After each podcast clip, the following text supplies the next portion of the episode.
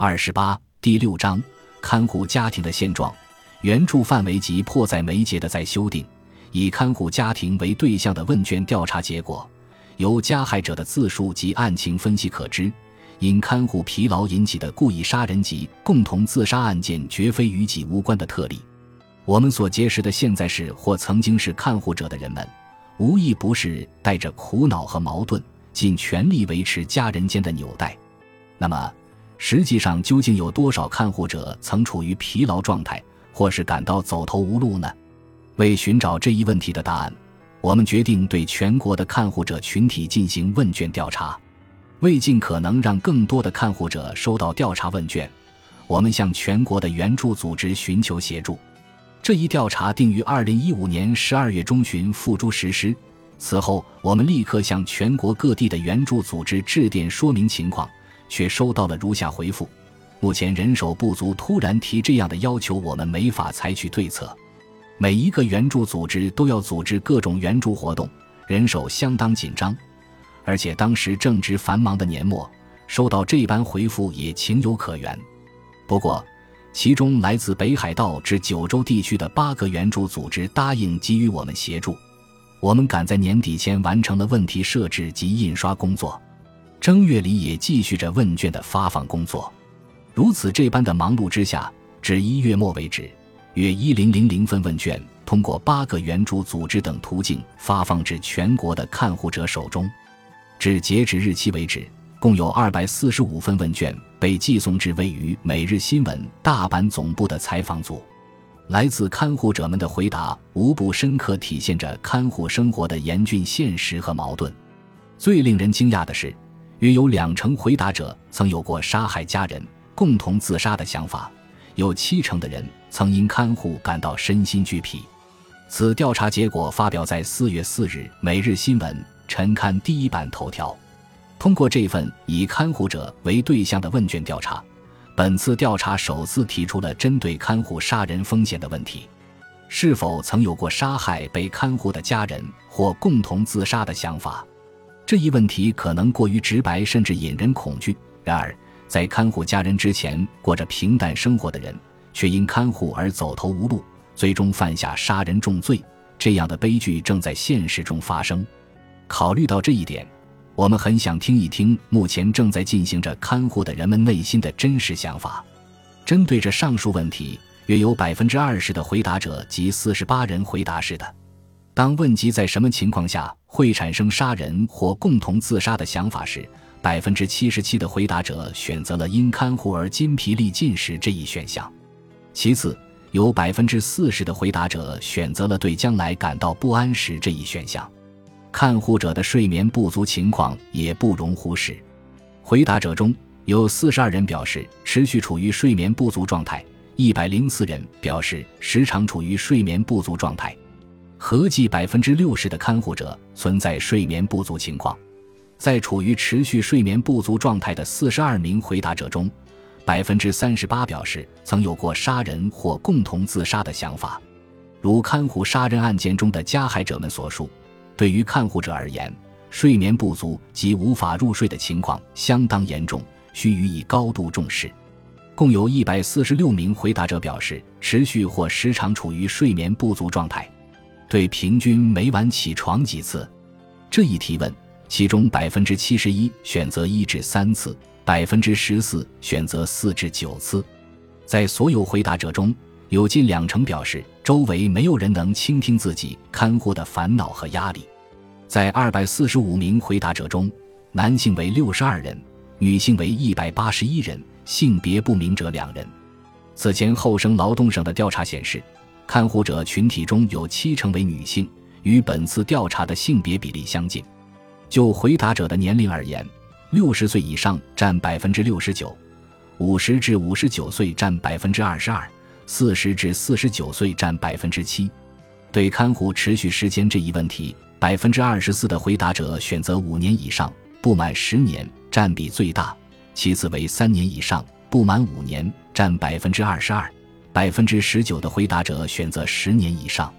在自由回答栏目中。看护者们表述了各自的真实想法，因看护而产生的幸福感和负累感交织，沉沉地压在每个人的心头。字里行间展现出的，无一不是看护家庭的真实写照。一名来自兵库县的五十多岁的男性，从约五年前开始，看护着八十多岁的父母二人。父亲因疾病而卧床不起，母亲则被认定为护理四级。最初由妻子负责照顾父母。但妻子不久后便无力应对，于是男子从工作的饮食店离职，全力看护父母，也因此失去了收入来源。他在开始看护生活后不久，出现了有气没力、精力不足的情况，被医院诊断为轻度抑郁症，开始服药。我现在在努力恢复，争取不再服药，但稍有松懈，就会在不知不觉中感到疲惫不堪。父亲在不久后去世了，现在他继续看护着母亲。每周有两天时间，母亲会去日间护理中心，那两天是我唯一的休息日。平时我总是感到非常烦躁，自从开始看护后，就再也没有发自内心的笑过了。现在存款快要见底了，每天过着紧巴巴的生活。去年冬天为了节省开支，暖气也不舍得开，就这么熬过来了。我也想要尽力照顾好母亲，但是一想到自己和家人的将来，就感到非常不安。一名来自东京都的六十多岁的无业女性，目前正看护着患有痴呆症的母亲。她表示自己想要将母亲送入机构接受护理，但是无法找到合适的机构。这名女性因看护而放弃了工作，随后却在家庭看护过程中渐渐感到力不从心，无力应对。便决定将母亲送入机构接受看护，但是，他从各个机构得到的回复无一例外都是没有空床位。目前有空床位的往往是些收费高的护理机构。最近，他前往距东京较远的静冈县，终于找到了能够入住的机构。这名女性此前经历了五年的在家看护的生活，母亲经常出门游荡，她甚至有过这样的想法。离家外出的母亲被车撞了的话就好了。如今，他对曾经这般不堪的想法感到自责，但他表示回首往昔，那段日子就如同生活在地狱中一般。护工上门护理时间很短，虽然我也理解他们的难处，人手不足，预算不足，但是想到十年、二十年后会是什么情况，我就觉得不如早些死了的好。真心希望行政方面能采取措施应对这一问题。一名来自东京都山病区的五十多岁的女性目前正在看护母亲。她这般描述现今护理制度的不足之处。目前国家积极鼓励家庭看护，护工也会上门帮忙护理，但是他们是白天来的。其实比起白天，我们更需要夜间的帮助。家人的健康状态也不可能一直保持良好。希望能够有更多提供入住的护理机构。除此之外，还有不少回答者呼吁增强对看护者的援助。目前，对于看护者的援助少之又少，心理援助更是完全缺失。休息日还得忙碌家务，感到自己已经神经衰弱了。希望能得到更细致周到的援助。突然有一天开始过起了看护生活，自身的想法遇到的问题。不知该去哪儿倾诉，也不知该从何说起。希望能够在事前获得相关信息。鼓励的话语让我焦虑。如果别人问我你努力了吗？我会感觉很受伤。护理服务的自费比例从原来的一成增加到了两成。如果这笔费用是用于增加护工的工资的话，也无可厚非。但是自费比例增加后，经济负担真的很重。虽然普遍认为看护不需过分付出，但是家人往往还是会倾尽全力。然而，不能努力过了头，这一点很重要。看护者也需要及时获取各种信息，懂得如何减轻自身的不安和烦恼。虽然行政机构表示会由地方对看护者进行援助，然而我国目前核心家庭越发普遍，使得邻里互帮互助的景象难以实现。我认为有必要开展相关活动，加深普通市民对痴呆症看护的理解。我发现，即使是身边的人，对看护也没有足够的理解。众多家庭看护者借本次问卷调查的平台，呼吁得到更多的援助。这也进一步体现出日本对于看护者的援助手段匮乏这一事实。国家和行政方面无法给予看护者充分的援助，其中有一个事实不容忽视：目前必须依靠他人看护才能生活的人群数量正以惊人的速度激增。为使用护理保险服务而接受护理及援助程度认定的人群数量于二零一四年首次突破了六百万人。厚生劳动省于二零一六年六月发表的数据为六百零六万人。由这一数字不难看出，我们已真正意义上进入看护社会。这一数据与去年同期相比增加了二十二万人。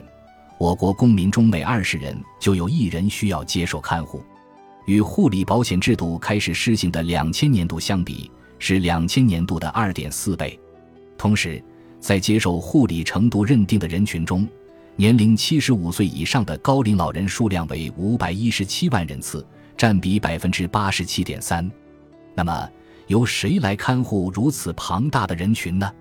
不愿给家人添麻烦，许多人抱着这样的想法而入住护理机构，但是。考虑到需要看护的人群不断增加，不难预见，入住机构也将变得愈发困难。理由不言而喻，目前仅靠退休金就能支付入住费用的机构相当缺乏。例如，作为护理保险下属机构的特别养护老人院，入住者每月需支付的费用为十万日元左右，但是目前有超过五十万人在等待空床位。与之相对，民营的护理养老院大多每月收费在二十万到三十万日元，有时候在入住前还需要一次性缴纳几百万至几千万日元的费用。对于仅依靠退休金生活的人群而言，这笔费用是承担不起的。当然，选择在自家养老或度过临终时光的人群数量在不断增加，也有不少人积极地开始了家庭看护生活。为控制社会保障费用支出，我国正积极推进家庭看护，并采取了各种措施，包括增加护理保险覆盖的日间护理时间、完善上门护理服务、推出鼓励家庭看护的举措。值得注意的是，被称为“团块世代”的人群将于二零二五年左右步入七十五岁门槛，成为高龄老人。为使这一人群能尽可能的在家中接受看护、使用医疗服务。有关部门正在加紧制定解决方案。无论希望与否，家庭看护正成为时代主流，并且看护家人这一事件本身会给看护者的人生带来巨大的影响。看护者可能会回到父母独居的老家，承担起看护父母的重任。有些人因此不得不辞去工作，放弃兴趣爱好或旅行等属于自身老年生活的乐趣。家庭看护时代即将到来，这将不仅仅对护理及医疗制度带来改变，还将影响日本人的个体及家庭生活方式。本集播放完毕，感谢您的收听，喜欢请订阅加关注，主页有更多精彩内容。